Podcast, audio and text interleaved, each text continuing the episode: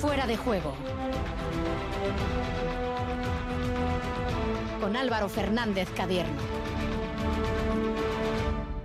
Gabón, ¿cómo estamos? Las 11 y cuarto de este miércoles 4 de mayo. Hoy nos visita Gaisca Garitano.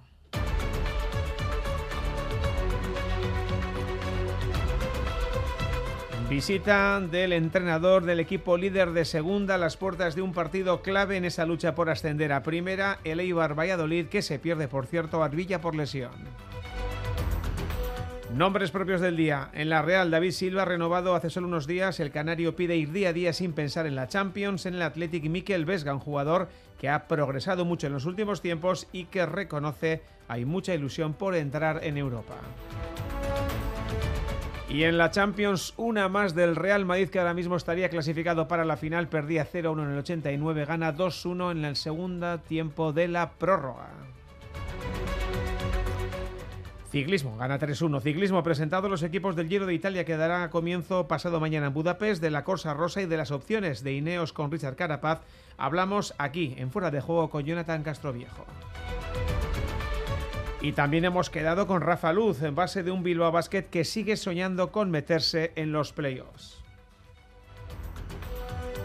Gorka Saavedra Gabón. Gabón, vaya Álvaro. 688-840-840, ¿qué preguntamos hoy? Bueno, pues enseguida vamos a tener eh, con nosotros aquí a Gaisca Garitano, magnífica temporada la de Leibar que quiere regresar a Primera División y este fin de semana tiene un partido clave ante el Valladolid, le puede dejar a 8 puntos con 9 en juego. La pregunta para nuestros oyentes ¿Logrará encarrilar el Eibar ese ascenso de forma directa, de forma directa ganando al Valladolid este fin de semana? Podéis también opinar sobre el Real Madrid, que está a punto de meterse en una Champions increíblemente. Por cierto, estamos en Fora de Juego con Asira Aparicio, pendiente de la técnica hasta las 12 en punto de la noche, Radio Euskadi y Radio Vitoria.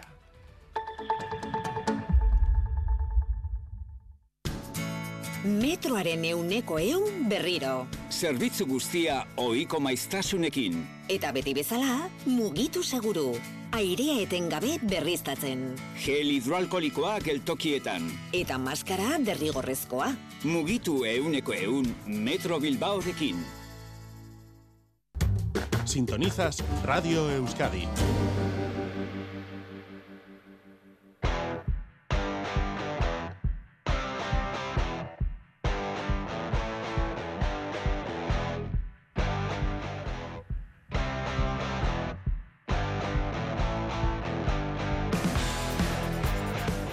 Con este ambiente, con esta marcha, 11 y 18, Gaisca Garitano, Gabón. Aupa, Gabón. Bueno, ¿cuánto tiempo, eh? Hacía mucho que no, que no te pasabas por, por este juego, ya teníamos ganas, ¿eh? Bueno, porque no me habéis llamado, si no ya, ya hubiera pasado antes, o sea que en ese aspecto pues, pues nada, siempre disponible para cuando queráis. Yo creo que hemos elegido un muy buen momento, eh, el momento álgido de la temporada, Gaisca, cuatro partidos por delante, tocando el, el ascenso, supongo que estarán siendo semanas de mucho estrés para ti y también para los jugadores de mucha tensión, ¿no?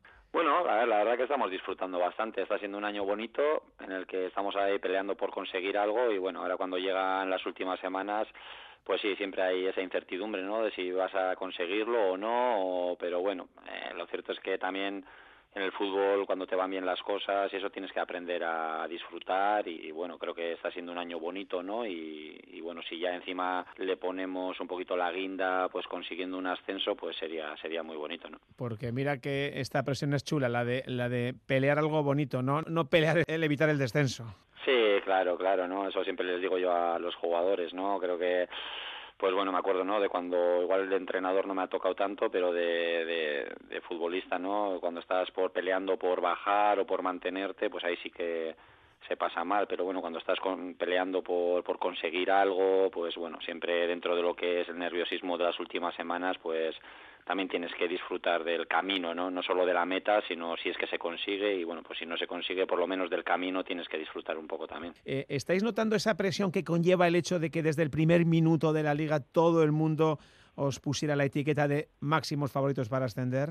Pues no mucho, si es que la verdad, no, no tenemos esa presión porque al final en segunda siempre hay 10 o 12 equipos con el mismo potencial y ahora mismo pues si miras la plantilla del Sporting o del Tenerife o del Huesca, Leganés, Almería, Valladolid, eh, no sé, hay 8 o 10 equipos que tenemos plantillas muy muy parecidas y, cualquiera puede estar más arriba y más abajo y la verdad que no hemos no hemos notado esa presión y, la verdad que hemos disfrutado bastante de, de, lo que es el camino, ¿no? Con sus dificultades, lógicamente, y con sus momentos buenos y malos, pero la verdad es que hemos, hemos disfrutado de momento hasta, hasta el día de hoy bastante. ¿no? Oye, eh, evidentemente el Eibar depende de, de, sí mismo, si ganáis todo estáis en primera división, tú mismo has dicho que, que, incluso has llegado a no ver partidos de rivales porque te centras en lo tuyo, pero dime que no viste eh, esa victoria del Sanse en Valladolid, por lo menos la última parte final del encuentro, ¿la viste o no la viste? No, no vi, no vi. Vi justo cuando acabó el partido el resultado. Tengo costumbre de no ver y lo vi lógicamente al día siguiente el partido porque tenemos que jugar contra ellos y, y lógicamente para analizar, pero no. Eh, entré al, al, teléfono y vi que, que, tenía bastantes mensajes y me imaginé que algo había pasado, ¿no? Y luego miré el resultado al final del partido y bueno, vi que que el Valladolid perdió, pero bueno, ya te digo que es que en esta categoría todos los resultados se pueden dar y está todo muy igualado y, y bueno, cualquiera te puede ganar, ¿no? Pero una buena alegría para arrancar la semana, esta semana tan importante, ¿no? Sí, sí, es cierto. Hombre, siempre es verdad que nosotros tenemos ya 74 puntos, que si todo hubiera ido normal, pues ya tendríamos que estar cerquita de lo que es ascender, ¿no? Yo me acuerdo, pues la última vez que ascendimos, creo que sacamos 70, bueno, no solo ascender, sino que quedamos los primeros con 71 puntos y ahora tenemos 74 a falta de cuatro partidos y ni mucho menos, pues eh, nos podemos quedar fuera perfectamente. Y bueno, eso habla un poco de que, pues los equipos de arriba, pues estamos estamos ganando muchos partidos y, está siendo, porque tenemos tenemos también, pues compitiendo muy buenos rivales, ¿no? Bueno, pues el, lunes que arrancaba muy bien la semana para el por supuesto también para, para el Sanse, y esperemos que termine mejor todavía este domingo a eso de las 6 de la tarde. Recibís al Valladolid. Eh, no sé, Gaisca, estamos ante el partido más importante de lo que llevamos de liga, quiero decir, porque si ganáis les meteréis 8 puntos con 9 en juego, es decir, sería prácticamente decir estamos en primera. Bueno, miramos así partido a partido, ¿no? Creo que, hombre, lógicamente este es un partido muy importante por dos cosas. Una, porque queda muy poquito, porque ya solo quedan 12 puntos en juego, y otra, porque jugamos dos rivales directos, ¿no? Que estamos peleando por los, los puestos de arriba, ¿no? Pero luego, pase lo que pase en este partido, habrá que ir a Leganés y habrá que ganar también, y luego vendrá el Tenerife quiero decir que bueno siempre el partido importante es el que viene no también el pasado era muy importante contra el Zaragoza que lo sacamos. Bueno aquí cada cada semana se convierte en el partido más importante el que el que tienes que jugar no eh, un encuentro en el que según cómo vaya podría ser incluso eh, darse por bueno el empate pues a ver, no sé muy bien cómo se hace para pa salir a empatar o para... Yo creo que al final de los partidos haces un poco el balance de si los empates son buenos o no, ¿no? Ha habido este año empates que hemos celebrado, pues porque igual no hemos estado bien y hemos empatado al final y nos hemos ido muy contentos con un punto y ha habido otros empates en los que hemos ido mejores, hemos merecido ganar y igual nos han empatado al final y nos hemos ido muy tristes. Quiero decir que el, el, empate es bueno o es malo siempre según el partido que hayas hecho y cómo se haya desarrollado el partido. ¿no? En principio a un campo siempre sales a ganar, más nosotros en Ipurúa no solemos salir a especular demasiado. ¿no? Oye, ¿qué rival te esperas? Eh, un, un rival dolido por el traspiés del lunes, tocado quizás mentalmente por ver cómo os escapáis vosotros ir a Almería o espoleado precisamente por eso, para intentar minimizar los daños? Pues esperamos un gran rival, es el para mí uno de las, si no la mejor plantilla de la categoría en cuanto a fútbol ofensivo, calidad, uno contra uno, creo que el mejor ¿no? en, ese aspecto y ya lo ha demostrado durante este año y bueno, esperamos el mejor Valladolid, bueno, más nos preocupamos de, como digo siempre, de que sea, se vea un buen Eibar, ¿no? Si se ve un buen Eibar, pues tendremos opciones. ¿Dónde crees que puede estar la clave de este encuentro? ¿Por dónde pasa la, la victoria? Yo casi siempre por lo por ser nosotros, ¿no? Que se vea siempre nuestra mejor versión, la que la mejor que se haya visto durante el año, porque evidentemente vamos a jugar contra uno de los mejores y no el mejor rival que, que nos puede tocar y necesitaremos también pues eso, una buena versión nuestra para, para poder ganar. Lo que está fuera de toda duda es que vais a tener el público a vuestro lado, lógicamente, jugáis en Ipurúa, pero vuelve a colgar ese cartel de no hay billetes. Lleváis creo que 18 partidos sin perder en casa y eso siempre es una garantía. ¿eh? Bueno, nos ha ido bien en casa, la verdad que, que, hemos sacado muy buenos resultados, hemos estado muy a gusto desde el primer día con la gente, hay una comunión muy grande, como la ha habido siempre, ¿no? Con la gente de Ibar es muy leal en los buenos momentos, que es más fácil, ¿no? Pero en los malos también siempre han estado ahí, y lo digo por experiencia, por porque llevo muchos años en este club y cuando las cosas no han ido bien siempre han estado, ha sido una afición muy leal y ahora que las cosas van muy bien, pues están disfrutando y bueno, yo también me alegro por, por ellos. ¿Les ves esa ilusión de regresar a, primera después de esos magníficos años en la máxima categoría? ¿Lo, ves, lo palpas cuando hablas con los aficionados? Sí, claro, todo el mundo tiene mucha mucha ilusión, ¿no? Eh, lógicamente antes era impensable, pero ahora, pues bueno, después de unos años en primera división, pues ya te acostumbras a lo bueno, ¿no? Y todo el mundo quiere que, ver al Madrid, al Barcelona, pasar por ahí, al Atleti, a, los mejores equipos y, bueno, pues eh, lógicamente es una ilusión, pues por algo que estamos peleando y, bueno, pues ojalá se, se pueda conseguir, ¿no? Que está, que está cerquita. Oye, ¿cómo tienes al equipo, Gaisca? Hoy hemos conocido que será baja teóricamente a Neicha Arvilla, uno de tus máximos hombres de confianza. ¿Cómo, cómo están? Bueno, sí, tenemos las lesiones de Arvilla y de Venancio, pero bueno, pues eh, al final estamos acostumbrados, ¿no? Durante todo el año atrás hemos tenido muchísimas lesiones, muchísimas bajas y bueno, al final juegue quien juegue lo ha hecho bien, confiamos en todos y estamos un poquito acostumbrados a que en, la parte de atrás, sobre todo desde prácticamente la primera jornada, pues hayamos tenido muchas bajas y prácticamente la defensa nunca nunca ha jugado la misma defensa porque nunca ha estado disponible, ¿no? Y en ese aspecto no estoy nada nada preocupado, confío en todos y siempre que ha salido uno lo ha hecho bien y confío, confío mucho en la gente. Eso dice mucho de la confección de la plantilla, ¿no? El no tener que depender de, de fulano o de mengano, ¿no? Sí, hombre, es verdad que quizás Stoikov ha hecho goles, ¿no? Como cabeza visible un poco en cuanto al aspecto goleador, pero es verdad que incluso cuando no ha estado él, en Málaga o otros partidos que no ha estado él hemos ganado. Quiero decir que el Eibar en este aspecto no tiene la necesidad de un jugador en especial, ¿no? Eh, como igual otro equipo puede depender de Creo que tenemos una plantilla equilibrada en la que todo el mundo puede jugar y no tenemos un jugador que si no está, pues eh, somos peores, ¿no? Creo que, que todo el mundo aporta y, somos un, más la fuerza del grupo, ¿no? Más que uno por uno individualmente. Has mencionado al gaditano, a Stoikov, 19 goles, máximo goleador del Eibar en el fútbol profesional. Eh, está haciendo un temporadón, ¿eh? Bueno, todos. Eh, al final siempre luce un poquito más el que hace goles y tal, pero yo creo que los que todo el mundo que ha jugado al lado, ha sumado, ha asistido, ha defendido, ha atacado, creo que no podría decir un nombre esta temporada, ¿no? Hasta hoy creo que la fuerza del grupo, tenemos un grupo magnífico, no solo de jugadores, sino de personas, que creo que yo a eso, no yo, sino en el Eibar se le da mucha importancia y bueno, pues siempre la fuerza del grupo ha sido mucho mayor que lo que es eh, la suma de los jugadores individualmente, ¿no? Y, eso es un poquito el secreto del equipo. Has, hablado de lo personal, que también buscáis eh, gente, gente, gente maja, gente buena. Joder, aquí hemos tenido en las últimas semanas a, a Cantero, a Jonander y a Tienza, una gozada charlar con ellos, unos chavales, aparte de buenos jugadores, majísimos.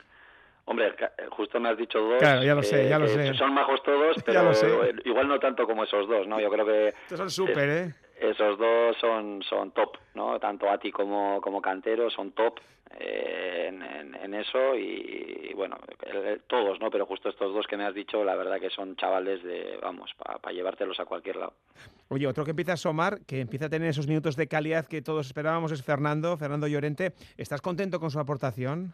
Mucho, mucho, ¿no? Pero más que ahora, sobre todo al principio, ¿no? Cuando vino después de meses sin, sin competir, sin entrenar, pues, pues vino evidentemente físicamente no estaba bien y se ha tenido ha tenido que ver muchos partidos desde el banquillo o jugando 10 minutos o muchas veces ni jugando nada, ¿no? Y hay es un tío que ha sido lo que ha sido él eh, y en los equipos que ha jugado ha sido un baño de, de, de, como una lección para todo el mundo ¿no? en el vestuario del comportamiento que ha tenido siempre desde el banquillo en el día a día y una cura de humildad para, para todo el mundo ver a un jugador así eh, lo que ha sido y, saber que su rol pues en muchos momentos ha sido secundario lógicamente ya pues por su edad y ahora pues se ha puesto bien y está jugando titular y, lo está haciendo muy bien no pero más valoro más que ahora cuando no jugaba no en el día a día y en su comportamiento pues yo creo que a todos nos ha dado una, una lección de, lo que tiene que ser un jugador de fútbol ¿no? también te quiero preguntar por Edu Espósito un jugador que que parece que empezó un poquito despistado pero que está firmando una temporada de 10 ¿eh? Sí, todos, ¿no? Yo creo que Edu también, ¿no? Al principio, pues lógicamente él quiso salir y intentamos convencerle, nos costó, es verdad que el primer mes nos costó convencerle de que se quedara y, luego, bueno, él ha sido un referente en todos los aspectos, en el campo, fuera del campo, y, y se agradece, ¿no? Al final, eh, pues un poco su comportamiento y, la aportación que está teniendo desde el campo también. Y tú en lo personal también a gusto, porque eh, no sé si te esperabas una temporada, voy a decir rodada, que me dirás, joder, rodada, con lo que cuesta estar primero y ganar partidos, ¿no? Pero, pero tan buena, ¿no? No, no esperaba, bueno, pues ni mucho menos, ¿no? Siempre trabajas para ello, pero lógicamente el equipo de primera división pues se desmanteló, trajimos todos jugadores nuevos y cuando tienes que construir algo desde cero no es, no es fácil que arranque bien y que desde en poco tiempo ya empieces a ganar, ¿no? Y pues yo pensaba que nos iba a costar más tiempo empezar a ganar y, bueno, pues por suerte no, no ha sido así y los chavales han respondido muy bien y hasta el día de hoy por lo menos pues las cosas han ido pues bastante mejor de lo que yo pensaba en un principio, ¿no? Bueno, pues entonces ya de cara a esta recta final, me imagino que mensaje optimista, ¿no? Para el aficionado armero, que es lo que quiere escuchar y es lo que está viendo partido tras partido. Sí, pues las dos cosas, ¿no? Optimistas siempre hemos sido, ya que somos optimistas por naturaleza, y luego también somos prudentes, ¿no? Eh, yo creo que ahora hay mucha euforia y estamos preparados para cualquier cosa. Yo creo que pase lo que pase el domingo, hay otros tres partidos. Eh, si ganamos habrá que seguir ganando. Si perdemos habrá que pensar en ganar el siguiente y eh, esto no va a ser fácil, todavía queda mucho y lógicamente fuera hay bastante euforia, pero dentro no tanta, ¿no? Porque todavía las cosas están, todavía hay mucho por hacer y mucho, mucho por ganar, ¿no? Oye, la última, eh, bueno, el año que viene, cuando el Eibar sea equipo de, primera, que lo va a ser, tendremos de nuevo cuatro equipos seguro y ojalá que sean cinco, aunque el Alaves se lo va a tener que currar mucho porque está ahí sufriendo. Eh, tú eres un tío de fútbol, no sé cómo se ve si te da tiempo desde fuera el nivel que está mostrando el, fútbol vasco en general, ¿no? Con esa Real todavía optando a la Champions, con el Athletic peleando por Europa a un puntito, con Osasuna salvado desde hace tiempo y con el Alavés eh, metido en la pelea después de ganar brillantemente el Villarreal. ¿Cómo, cómo ves ese nivel? ¿Cómo lo analizas? Bueno, pues yo creo que muy bien en general, ¿no? A es lógico que ahora con tantos equipos vascos, pues a alguno le toque sufrir un poquito, como está siendo el Alavés, y bueno, es lógico, ¿no? Y el resto está muy bien. Y y bueno, pues esperamos acompañarles algún día, ¿no? Si puede ser este año y cuantos más haya, ojalá el Alavés se salve también y, puedan estar ahí y, que nosotros pues estamos peleando también para que haya otro equipito más vasco y bueno, hacer un poquito fuerza ahí entre todos, ¿no? Que volvamos a tener 20 derbis como hace bien poquito. Gaisca Garitano, pues muchísima suerte empezando por este fin de semana ante el Valladolid y por lo que resta y que os veamos ya cuanto antes en, primera. Un abrazo y gracias por estar aquí en Radio Sky unos minutitos. Un abrazo. Os son dos, que a vosotros.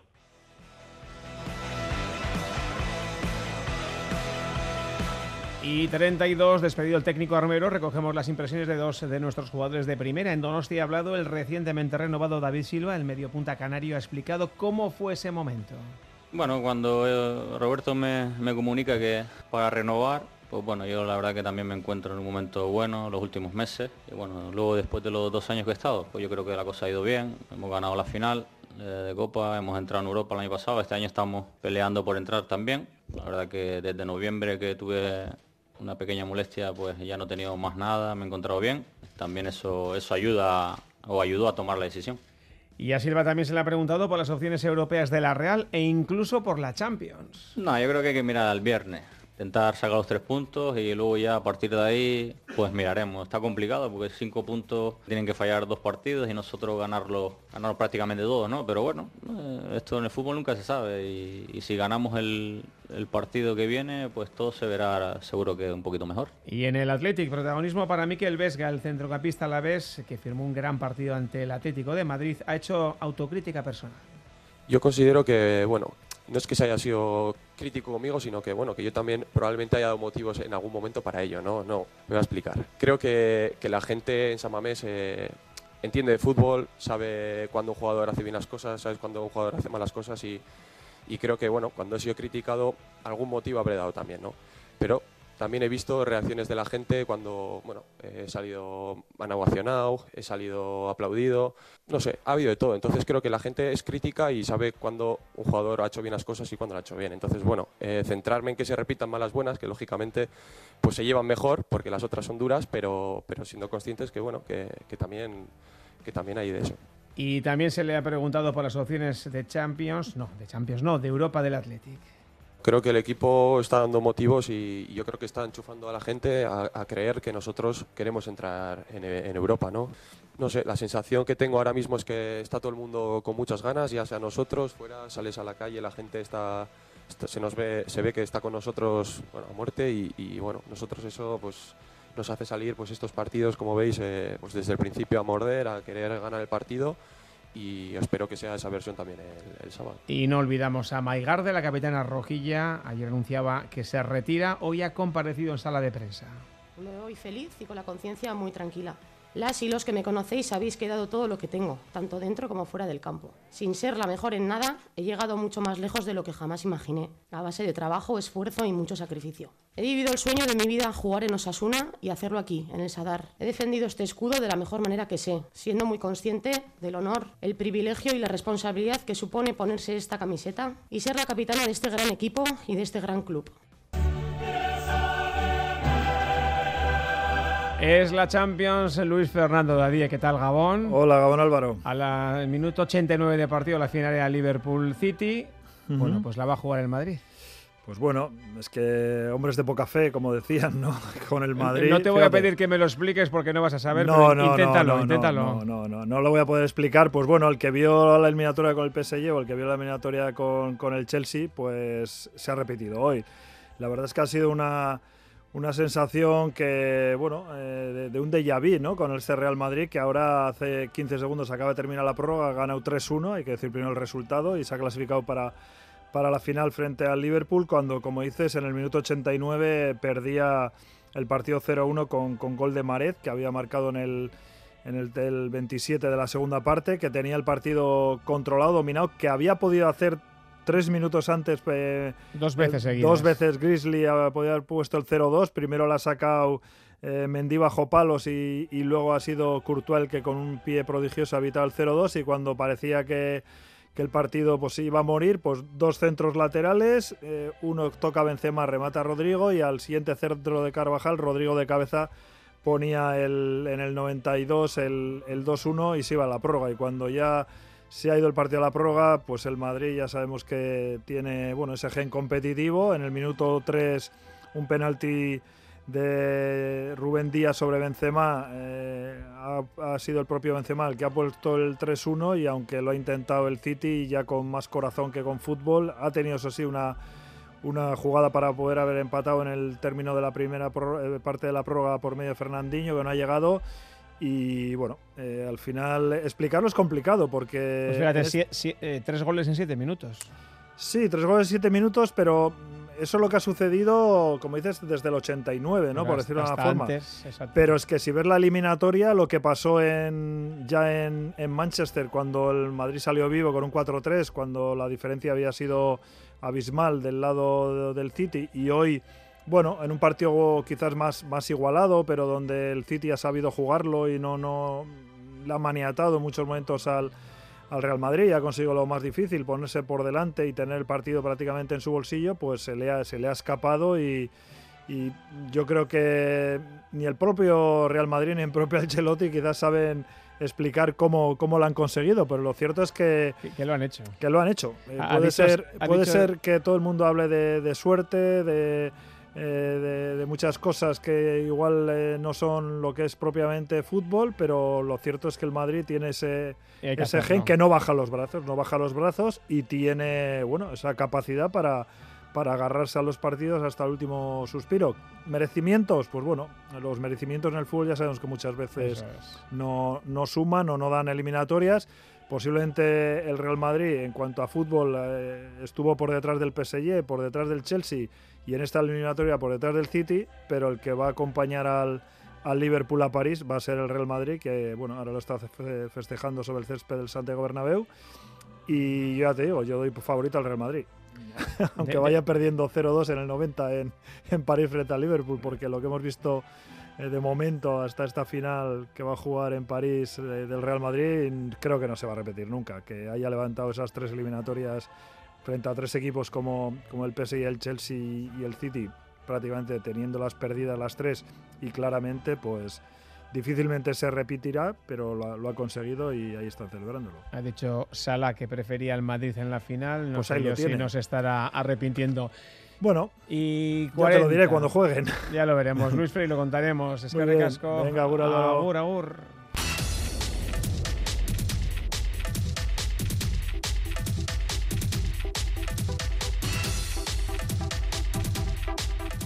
Venga, dejamos el fútbol, hablamos de ciclismo, hablamos del Giro de Italia, lo hacemos con Dani Gaña. Hola Dani Gabón.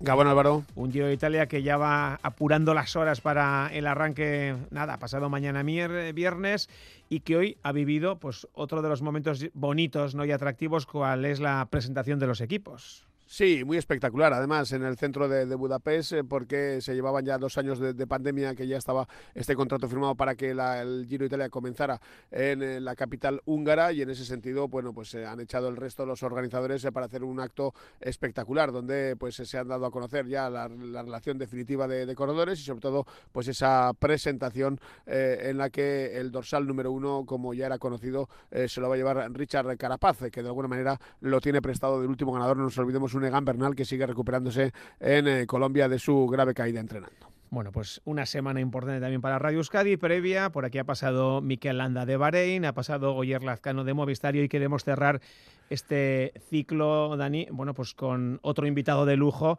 y con el equipazo que va a llevar el propio Carapaz, con Ineos.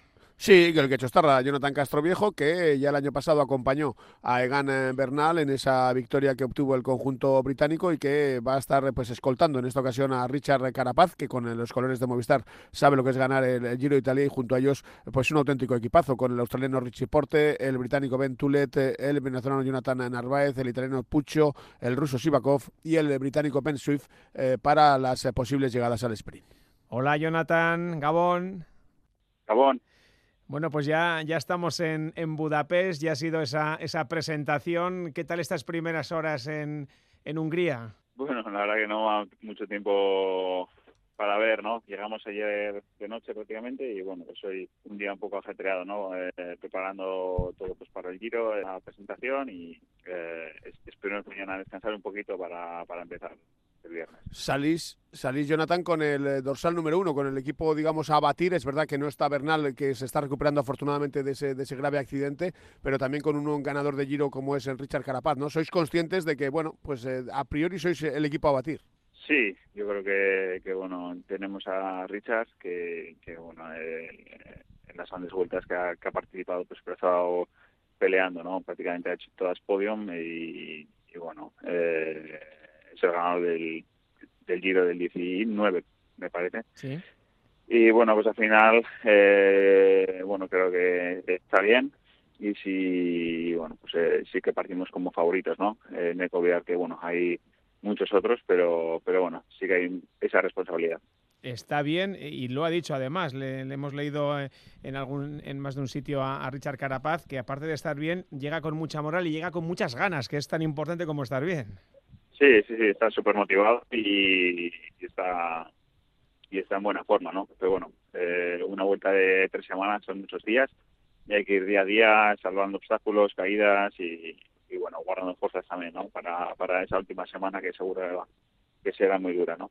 El año pasado nos, nos comentabas, ¿no? Que casi, pues, Xavier Teche te tuvo que convencer, ¿no? De pedirte el favor de ir, de ir al Giro de Italia con, con Egan Bernal, que y la cosa salió también, que yo supongo que este año habrá sido más fácil, ¿no? Convencerte, entre comillas, de, de, acudir a Italia.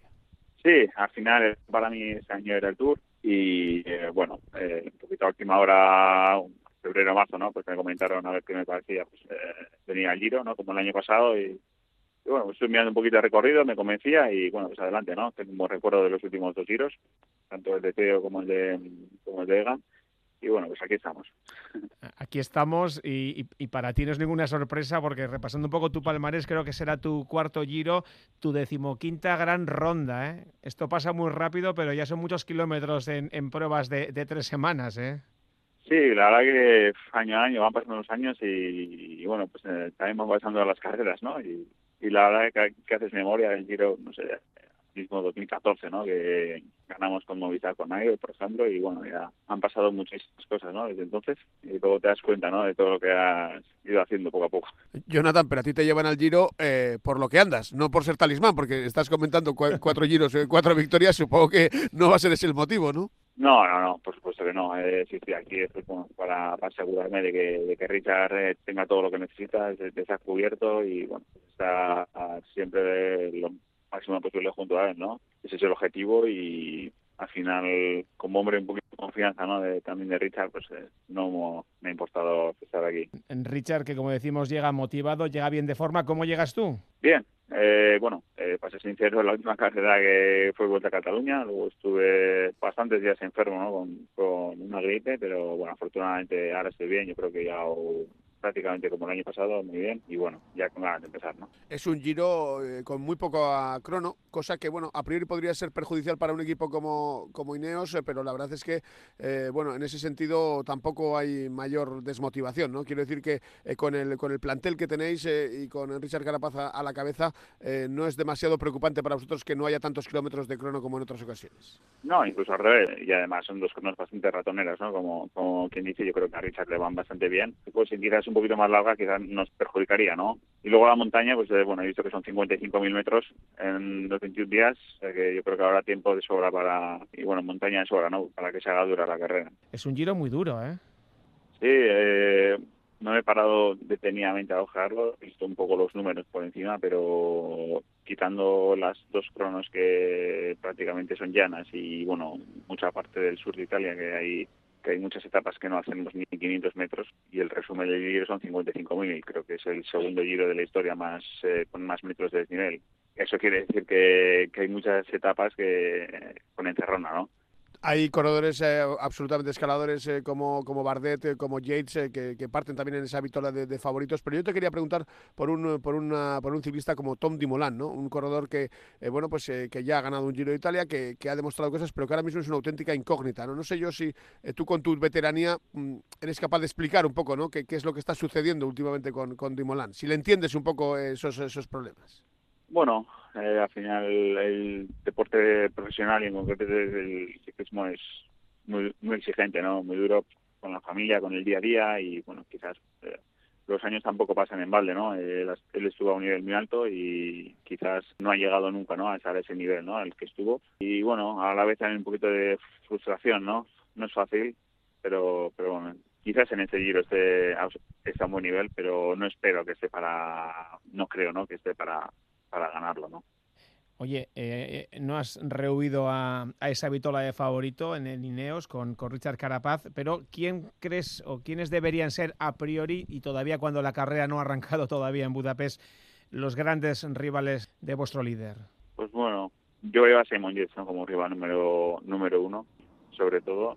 Joao Almeida también está, está muy fuerte. Quizás a él sí que le perjudica el, el haber menos reloj y luego está un equipo como, como Bahrein, ¿no? que tiene bueno, San Miguel como apellido, yo creo que va a ser un bloque muy fuerte a batir, y el TSM ¿no? con, con Bardet, que ha hecho las últimas carreras, ha estado muy fuerte.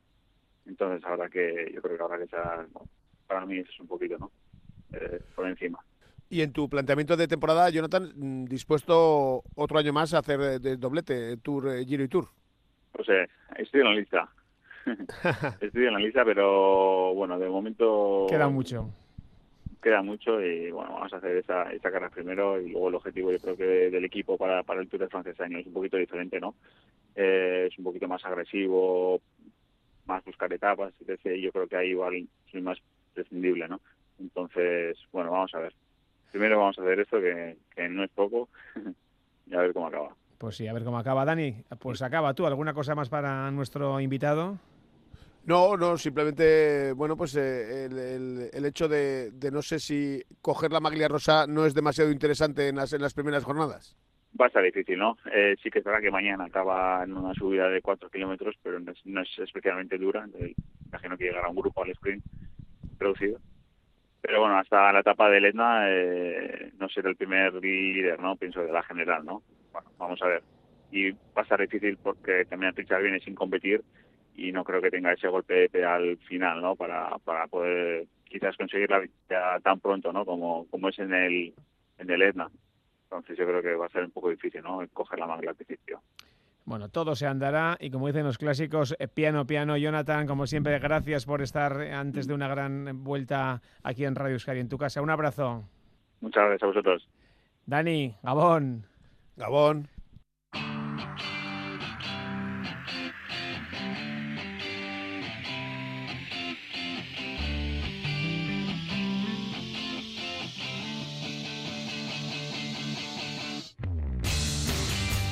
10 para las 12, todavía tenemos un protagonista más en esta noche, baloncesto, hablamos de Bilbao Basket, Rafa Luz, ¿qué tal? Muy buenas. Hola, muy buenas. Y, muchas felicidades, ¿no? Tanto en lo individual como en lo colectivo, porque estáis realizando unas últimas semanas fantásticas, ¿eh? Sí, la verdad es que, estamos disfrutando mucho, yo, como dices, dentro y fuera, y, nada, la verdad es que, que está siendo una muy buena temporada. Oye, mirando a, lo tuyo, ¿no? Tiene que ser un gustazo, ¿no? Y me refiero a este último partido en Zaragoza, ser el jugador que decante un encuentro en esa recta final, anotar la, la canasta decisiva. ¿Cómo fue ese momento?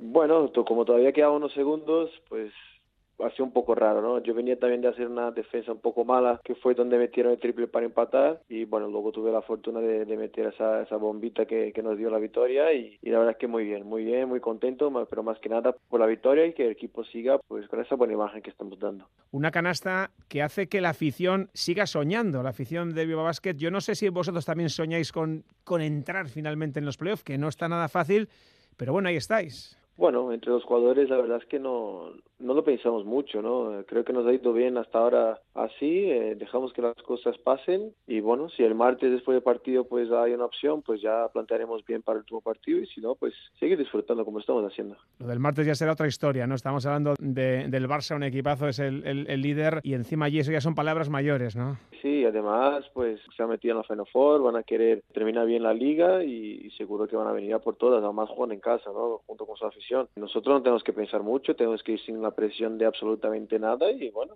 si, pasa algo que no está planteándose, pues mira, mucho mejor. ¿Y a qué crees que se ha debido este, este cambio, esta, esta línea ascendente de mejora, Rafa? Bueno, creo que hemos dado en la tecla un poco en cómo teníamos que jugar, ¿no? Eh, es verdad también que la llegada de Damián nos ha, nos ha aportado muchísimo y luego el equipo también, pues eh, algunos jugadores hemos hemos encontrado nuestro camino ¿no? dentro, dentro del equipo, dentro de la liga y, se ha notado bastante, ¿no? hemos disfrutado muchísimo juntos y bueno, pues ahí, ahí va la temporada. Eh, ¿Te fijas mucho en lo que puede hacer o lo que está haciendo Murcia y Gran Canaria? Eh, octavos y séptimos, sois vosotros décimos. Eh, tenéis un partido más, es cierto, tenéis que jugar en el palo, pero ellos tampoco tienen rivales fáciles. ¿Eres de los que mira el, calendario, eres de los que mira cada jornada lo que puede pasar o lo ves a posteriori después? No, como aficionado de baloncesto, ¿no? a mí me encanta, entonces veo todos los partidos que puedo ver y, y por los amigos que tengo los equipos, pero no, no los veo como, como pensando en lo, en lo que podrá pasar cuando termine la liga regular. Eh, lo que está claro es que, que el técnico, que, que el Mr. Mumbrú siempre ha dicho ¿eh? Eh, que no habla de playoff, del siguiente partido. Es un mensaje que ya veo que ha calado, pero muy mucho en el vestuario. Yo tengo temporadas muy buenas con equipos que, que bueno, que no, en teoría no deberían pelear por nada muy importante y que ha funcionado muy bien eso de ir a partido a partido, ¿no? Eh, yo creo mucho en esa filosofía, creo que cada partido es una historia y, y que al final de la temporada sea un premio, pues es mucho mejor. Yo creo que esa presión, quitas mucha presión para el equipo y, y las cosas funcionan con más eh, tranquilidad si sin esa presión y sin y con y con quiero decir con ese empuje de, de Miribilla cómo cambia la película ¿eh? porque jugar en casa eh, es una gozada jugar en Bilbao ¿eh? sí nosotros hemos notado mucho no cuando jugamos en casa creo que los números no no nos dejan mentir y, y cuando ya se quitaron las restricciones pues muchísimo mejor no creo que el equipo se ha conectado muy bien con, con la afición y y ha sido una temporada muy buena para todos, ¿no? Creo que todos hemos disfrutado, todos estamos disfrutando y, eso es lo más importante para todos, porque al final no somos solo los, 12 jugadores y los entrenadores, ¿no? Eso es toda una ciudad, toda una afición y, creo que ha sido muy importante para, para todos la, temporada. Es, tu primer año en, en Bilbao. Eh, ¿Es lo que te esperabas cuando, cuando firmaste? No, la verdad es que no. Eh, venían de hacer una temporada muy, muy mala. Eh, y bueno, eh, cuando me fichan, pues lo primero que se habla es de no descender, ¿no? Y entonces, pues, pues esperas, pues eso, estar peleando ahí abajo. Y luego cuando te sale toda la temporada que, te, que nos ha salido, pues, pues la verdad es que es muchísimo mejor, muchísimo más agradable, vamos a decir, eh, eh los meses. Eh, ha habido jugadores como Delgado, fíjate, hace un par de partidos firmaba un 44 de valoración, una auténtica burrada, récord histórico de, de Bilbao Basket, eh, eh English, eh, no sé, pero, pero por ejemplo, en tu caso, eres un jugador con experiencia, al final todo el mundo tiene que poner su granito de arena, ¿no? Sí, y como dije yo, hemos jugado partidos sin, sin jugadores importantes, ¿no? Sin, sin sin Andrew, sin, sin yo mismo he perdido un partido, eh, hubo otros jugadores que no jugaron por lesión y, y al final siempre hay que dar un paso adelante y, sacábamos partidos, ¿no? Eso es, eso es lo, lo, lo, bonito del baloncesto, que, que un partido a alguien le puede tocar eh, la magia y, y, petarla, ¿no? Por decirlo de alguna manera. Y, y yo me alegro mucho, pues, por Ángel, ¿no? Que, que haya tenido esos 40 de valoración, 44, que Damian sea un gran jugador. Nosotros eh, estamos muy contentos por ellos, que ellos hagan buenos partidos, que nosotros ganemos y, y así todos contentos. El club, Rafa, eh, evidentemente acertó con los fichajes, está demostrando ahora, eh, pero ¿qué importancia le das tú, por ejemplo, al papel de un técnico como un Bru, un, un técnico de la casa que ha estado nueve años como jugador, que lleva ya cuatro temporadas en Bilbao? Pues es muy importante, ¿no? principalmente por la, por la confianza, por él como ha sido eh, jugador y se ha retirado no hace mucho, entiende muy bien lo que, lo que necesitamos, eh, no solo en un partido, sino en el día a día y, creo que nosotros nos hemos adaptado muy bien a él y él también ha sabido adaptarse a nosotros, ¿no? porque es un equipo totalmente diferente de lo que él ya había tenido y, yo creo que, que, ha entendido que necesitaba cada uno en, su momento y, y, nos ha dado bastante libertad y, y creo que hemos respondido muy bien y, bueno, ahí, ahí van los números. Oye, voy terminando. Eh, llama la atención que todos los jugadores e incluso el, técnico Alex termináis contrato el año que viene, o sea, esta temporada, mejor dicho. Es decir, a día de hoy no hay nadie para el año que viene. Yo no sé, por ejemplo, en tu caso particular, ¿te gustaría seguir en Bilbao?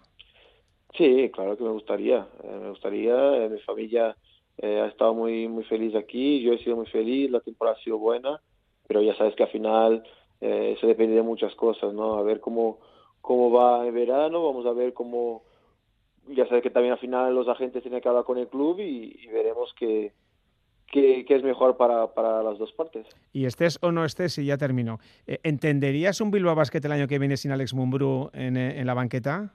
Se resulta muy difícil, muy difícil pensarlo pero bueno, al final el deporte es así, la vida de un de deportista, de un entrenador es así, ¿no? El día de mañana siempre siempre es una incógnita eh, y sería muy raro, por supuesto, pero, pero podría pasar, ¿no? Nadie imaginaba un Messi fuera de Barcelona, por dar un ejemplo, y, y ha llegado ese día. Así que, que, bueno, sería muy raro, pero podría pasar, ¿por qué no? Rafa Luz, ha sido un placer. Muchísima suerte en lo que resta de temporada. Un abrazo. Muchas gracias, un abrazo.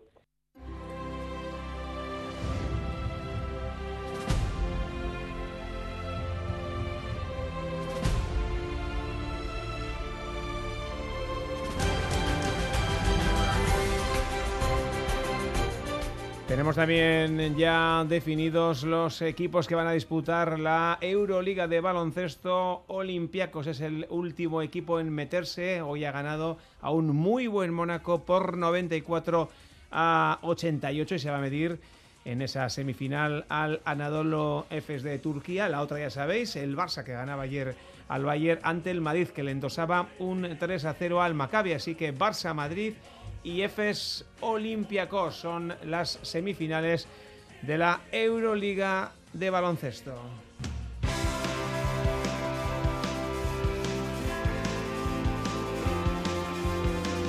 Venga, vamos cerrando. El francés Jason Tesson ha ganado la segunda etapa del Tour de Dunkerque. Es, de paso, nuevo líder de la carrera. Y en tenis, en el Open de Madrid, eh, pasan ronda, entre otros, Rafa Nadal, Esberet y Dimitrov.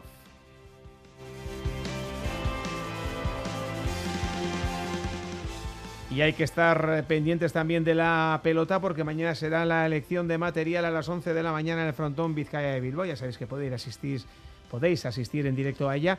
Habrá que ver cómo llega Joaquín Altuna, las manos de Joaquín Altuna, el mago de Amezqueta, que no le dejaban eh, jugar esta, este pasado fin de semana frente a Ezcurdia. Se va a medir a Zabaleta. Y ojo porque el partido es el sábado, no tiene mucho tiempo para recuperarlas. Veremos lo que ocurre, a ver cómo está el vigente campeón. Un torneo que está siendo muy exigente.